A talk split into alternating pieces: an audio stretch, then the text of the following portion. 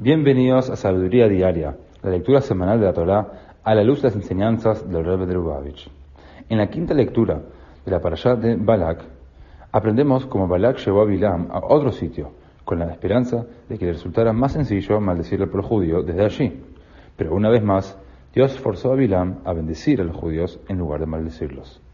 Dice el versículo, Lo hibit aben Yaakov, Hashem elokav imo, Bilam dijo, Dios no ve mal en Jacob, es decir, por los judíos. Dios, su Dios, está con ellos. La razón por la que Dios no ve el mal en nosotros es que Él nos ve como si ya hubiéramos desarrollado nuestro potencial y reorientado nuestro lado animal hacia la divinidad. Es decir, como si ya hubiéramos utilizado la fuerza bruta de nuestro animal interior para buscar una conciencia divina más elevada.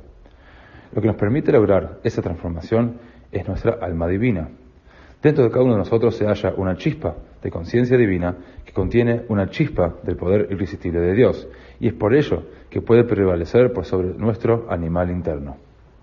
Así dijo Bilam, él no ve mal en Jacob, con lo que quiso decir que Dios ve que podemos conquistar nuestro animal interior porque Dios está con él, es decir, con el alma divina que nos permite transformar nuestro animal interior.